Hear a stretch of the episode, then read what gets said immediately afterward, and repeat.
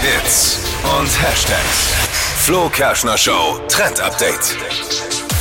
Es wird sexy, bald machen ja die Clubs endlich wieder auf. Also sieht so aus, als ob wir im März wieder tanzen gehen können. Und die Outfits der Influencer, die passen sich da jetzt schon wieder an. Jetzt heißt es nämlich Unterwäsche statt Oberteil. So Spitzen-BHs oder auch Bodies sind gerade voll angesagt. Und Ah ja. die trägt man einfach zu einer lässigen Jeans.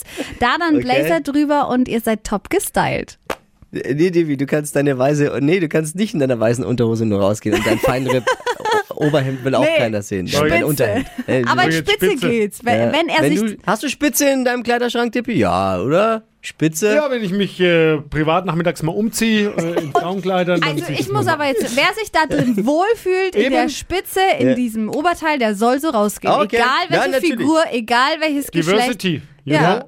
Raus Mach damit. das. Mhm. Äh, Muss man, muss man auch auftragen, das alte Zeug. Ich find's gut. Raus damit.